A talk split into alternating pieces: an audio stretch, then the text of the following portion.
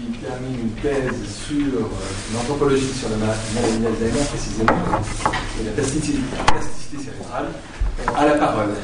Merci. Merci, puis merci Geneviève pour cette collaboration. Oui, c'est une collaboration qui dure déjà depuis un certain temps, qui n'a pas. Tout à fait. Et donc c'est une question euh, que, que, nous avons débattue ensemble, donc euh, que, j'aimerais maintenant poursuivre ici avec un regard de sciences sociales euh, et humaines sur les, justement les questions qui sont laissées ouvertes par la biologie.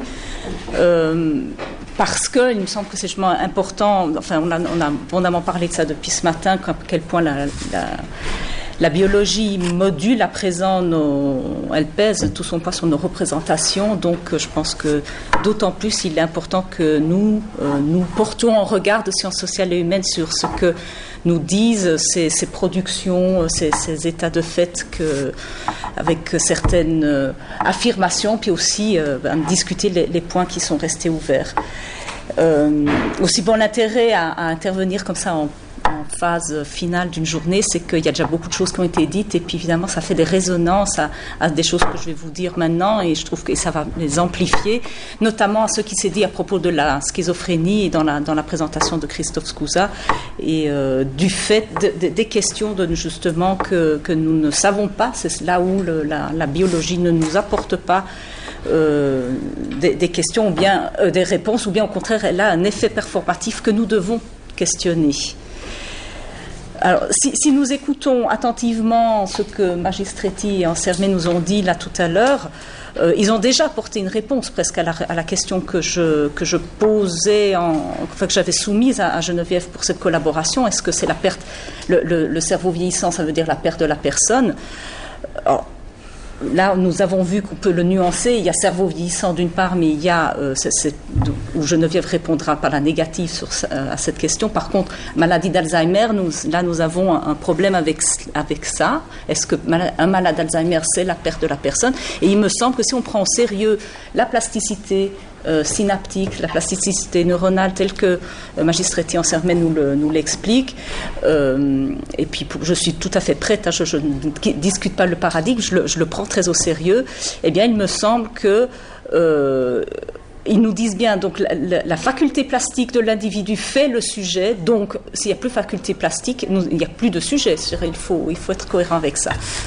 Alors, moi, les, enseignements que j'ai euh, vus en, observant euh, le, traitement que l'on fait dans la biologie euh, et dans les, aspects, les, traitements thérapeutiques du, vieillissement, j'ai remarqué qu'il y a eu au cours des, années 80, enfin au début des années 80, il s'opère une redistribution des territoires entre les, disciplines qui sont chargées du soin aux personnes âgées euh, il y a, d'une part la, psychiatrie qui était déjà là présente pour accueillir les, démons euh, profonds, euh, mais il y a parallèlement à ça émerge la, la psychogériatrie, qu'on appelle aujourd'hui plutôt la, psychiatrie de l'âge avancé, et la gériatrie. Vous savez probablement que Lausanne a d'ailleurs été un lieu d'émergence de, de, de, promoteurs dans, dans la psychiatrie de l'âge avancé. Alors, pour moi, il ne s'agit pas juste d'un simple transfert de compétences. C'est pas seulement que les psychiatres arrêtent, les hôpitaux psychiatriques se vident des, vieux démons et les transfèrent à d'autres. Euh, je crois que par le biais de cette euh, redistribution des territoires, il y a eu euh, une, modification du regard porté sur le, vieillissement. Et donc cette la, gériatrie notamment, qui, devient le, secteur professionnel qui est désigné pour la prise en charge de tous les états intermédiaires caractéristiques des, processus invalidants, disons, qui sont liés au vieillissement, eh bien, euh, elle commence à développer, elle occupe professionnellement et disciplinairement un, terrain. Euh, et en faisant ça, euh, elle introduit aussi une perception relativiste par rapport au phénomène de dégénérescence, en, demandant un peu plus de, plus de nuances euh, sur euh, la caractéristique que, l'on donne de, des personnes qui sont euh, et vieilles et diminuées dans leur fonction cognitive. Et conséquemment, elle introduit aussi une, approche plus positive des troubles qui atteignent les personnes vieillissantes. On regarde l'attitude qui a prévalu auparavant, donc tant que c'était du ressort de, la psychiatrie exclusivement. Et la littérature gérontologique des années 1980 a conceptualisé les conditions de d'un vieillissement non pathologique. Et c'est dans cette mouvance qu'est apparu ce, terme de, vieillissement réussi, le successful aging euh, que nous avons vu là dans la présentation de Geneviève. Et il est apparu comme autre contrepoids à ce que certains gériatres auparavant définissaient, enfin non, plutôt la critique de la période antérieure euh, des traitements euh, faits du vieillissement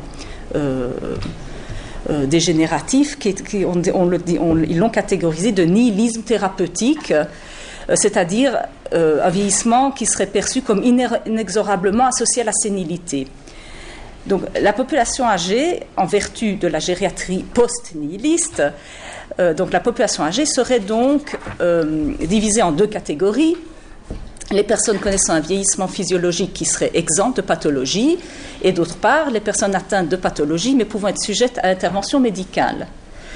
Cependant, refusant l'absolutisme des fétistes du regard porté sur le vieillissement cérébral, l'approche actuelle perd aussi la clarté qu'il faut bien reconnaître qu'apportait euh, la ligne de partage qu'on avait autrefois, qui opposait la folie, d'une part, euh, qui relevait des institutions psychiatriques, et euh, les troubles cognitifs que l'on considérait comme inhérents au vieillissement et qui ne donnaient lieu à aucune attention médicalisée particulière.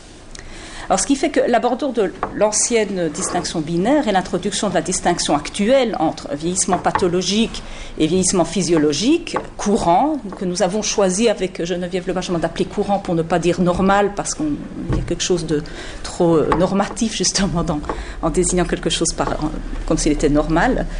Donc, euh, vieillissement euh, physiologique courant, dans, le sens donc qu'il est plus euh, statistiquement représenté, il introduit de nouvelles problématiques, parce qu'on s'aperçoit qu'il est tout à fait réducteur de penser pouvoir réduire la question à deux états distincts. D'une part, ces deux catégories peuvent encore être affinées, et une troisième doit y être rajoutée. Ainsi, il y a un faible pourcentage de personnes, mais vous avez vu comme on a de la difficulté à l'évaluer à ce stade, donc un certain nombre de personnes connaissent une bonification de leurs aptitudes cognitives avec l'âge, laquelle se traduit par ce qu'on pourrait décrire comme l'art du bien vieillir, c'est les termes que je, que je donnerais à ça. Soit ce serait une sorte de, l'acquisition d'une sagesse qui confère à ces personnes l'adaptation optimale à leurs capacités physiques et psychiques, mais néanmoins diminuée par rapport à des personnes plus jeunes. Or, d'autre part, il y a la catégorie des personnes atteintes de pathologies et celle-ci demande aussi une typologie plus fine. Parce que ce qui est communément nommé le vieillissement euh, donc normal dans le langage courant et dans la littérature gériatrique, euh, ça induit que le processus de vieillissement doit être sous-tendu par un affaiblissement inexorable des facultés mentales et physiques. Les polypathologies sont incluses dans ce tableau du déclin des facultés vitales. Il s'agit d'une pente descendante dont le degré de dégénérescence varie d'un individu à l'autre, mais qui s'accentue néanmoins avec l'avancement en âge. Les maladies neurodégénératives seraient une bifurcation marquant le début d'un processus pathologique. Donc c'est bien la, la, dernière diapositive que vous avez là sous les yeux. Euh, et sauf les cas plus rares que nous n'avons ni Geneviève ni moi euh, l'intention d'aborder ici, qui sont donc les maladies neurodégénératives familiales, donc, euh, où il y a une corrélation génétique démontrée. La phase de latence que connaît cette modification de la machinerie cérébrale induit en faux la pertinence de la désignation du vieillissement pathologique comme s'il s'agissait d'une variante des types de vieillissement cérébral. Le vieillissement pathologique n'est pas un état donné, mais un aboutissement d'un processus dynamique commun à toute personne vieillissante. La neuropathologie est en cours bien avant que la personne est reconnue cliniquement comme démente, car si les corrélats anatomochimiques et lésionnels caractéristiques de la plupart des démences sont bien connus, en particulier, comme nous l'avons vu, celle de la maladie d'Alzheimer, leur survenue correspond à un continuum qui, lui, est non perceptible.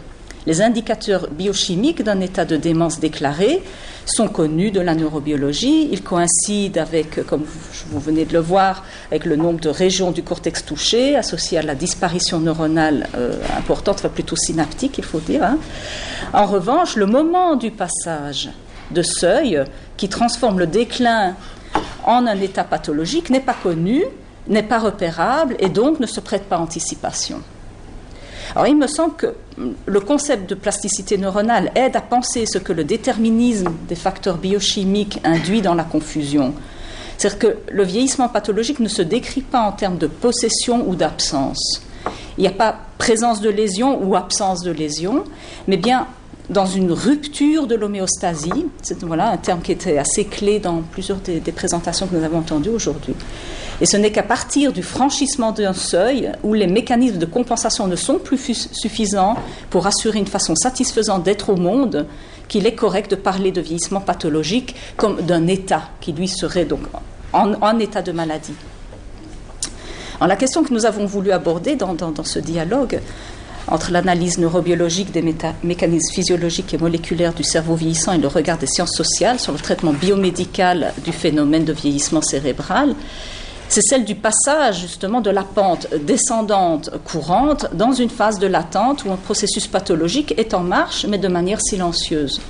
Et la question que nous nous posons et qui reste ouverte, euh, enfin elle est double, elle a un double aspect, c'est sur le plan neurobiologique, quelles seraient les pistes permettant de clarifier le moment de la bifurcation qualitative d'une perte neuronale inhérente au vieillissement et une mort neuronale de nature pathologique? Ça, c'est quelque chose d'essentiel à clarifier. Et du point de vue de l'anthropologie du vieillissement, c'est quelle est la pertinence d'une distinction entre vieillissement courant et vieillissement pathologique? ma, conclusion tient en, trois points.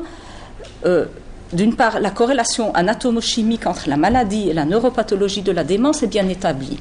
Néanmoins, les évidences biochimiques ne sont à l'heure actuelle d'aucun secours pour intervenir dans le processus et l'inverser. Les questions irrésolues, par contre, ont des incidences sociales. Euh, c'est notamment ce que nous avons vu, ça c'est équivalent à ce que nous avons vu dans le phénomène de, la schizophrénie. Euh, on, pathologise le, phénomène, puisqu'on en connaît ces corrélations euh, anatomochimiques.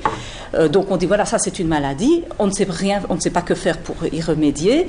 Et elle rentre, il y a une espèce d'assimilation dans le langage courant euh, il, y a, on a fait, il y a en même temps une, production d'angoisse du, risque, mais aussi une assimilation de cette angoisse du risque avec ce qu'on entend de façon courante à tout bout de champ euh, par toute personne. Tiens, où c'est que j'ai mis mes clés? Ça y est, c'est mon Alzheimer qui commence. Donc une banalisation de, l'effet, mais qui, pour moi, est peut-être, enfin, je le prends sur, un plan ethnographique, de, signe de, cette espèce de, pénétration, d'assimilation dans le tissu social, de, cette euh, acceptation d'une pathologisation de notre vieillissement, d'une compréhension plutôt qui pathologise nos phénomènes de vieillissement. Euh, deuxième point, c'est l'idéal d'un vieillissement réussi, exempt de dégénérescence cérébrale, accroît par contraste la représentation négative du vieillissement. Une ambition de traiter la cascade dégénérative par des moyens biochimiques est accompagnée d'efforts technoscientifiques qui priment du point de vue des ressources qui leur sont allouées sur les pistes sociales à développer pour assurer collectivement une place aux personnes âgées, à celles atteintes dans leurs fonctions cognitives et à leur entourage. Alors là, j'ai un ami qui m'a euh, fort euh, heureusement remis une dépêche de presse qui est parue il y a exactement deux jours du professeur Claude Genreau à la faculté des sciences économiques de l'université de Neuchâtel, où il disait ben, la hausse des coûts de la santé en Suisse n'est pas due au vieillissement de la population, mais au progrès de la technologie médicale et aux exigences croissantes des patients. Donc il y a, il y a beaucoup de moyens qui sont alloués sur les traitements, enfin sur les traitements, en tout cas sur la recherche de traitements euh, biochimiques au, vieillissement. Et euh, pour ma part, je, sens de l'inquiétude sur euh, les, en comparaison ce que je considère être un, peu de moyens loués sur la prise en charge sociale dans, toutes ces, ramifications des malades et de leur entourage qui souffrent énormément de tout ça. Et le troisième et dernier point, c'est du point de vue du modèle neurobiologique des mécanismes de mémoire et d'apprentissage. Cette érosion, la neuroérosion des traces synaptiques provoquées par les processus dégénératifs correspond à une disparition de ce qui constitue le sujet, si nous reprenons le paradigme de la plasticité. La question que je pose, mais est-ce que cela est équivalent à la perte de la personne au sens existentiel de la figure anthropologique de l'humain, qui me semble être une question toujours ouverte? Merci.